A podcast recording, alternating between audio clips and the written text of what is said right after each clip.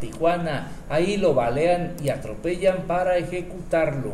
Así es, la violenta ejecución de un hombre quedó grabada en video, el que acaban de ver ustedes la tarde del sábado en la colonia Emperadores de Tijuana, cuando alrededor de las 4 de la tarde la víctima fue atacada a tiros por arma de fuego de otro hombre, para luego el carro que lo esperaba, bueno, fue arrollado por este automóvil, con lo que aseguraron pues que esta persona hubiese perdido la vida en ese mismo lugar. Vamos hasta Michoacán y Guerrero, ahí localizan 12 cuerpos ejecutados en las inmediaciones de esos dos estados. La Secretaría de Seguridad Pública de Michoacán informó que localizaron los cuerpos de 12 personas asesinadas a tiros en el municipio de Huetamo.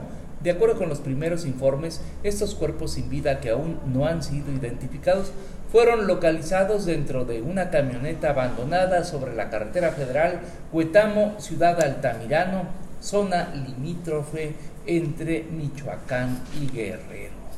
Así las cosas en esos estados.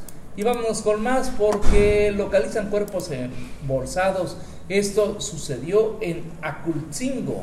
Así es, eh, la mañana del sábado habitantes reportaron a las autoridades que localizaron cuatro bolsas negras que contenían restos humanos de al parecer dos personas. Estas fueron encontradas a un costado de la carretera federal Acultzingo-Tehuacán del tramo Aguachinola. Debido al fuerte hermetismo que guardan las autoridades policiales, al momento se desconocía la identidad de estas personas que fueron asesinadas.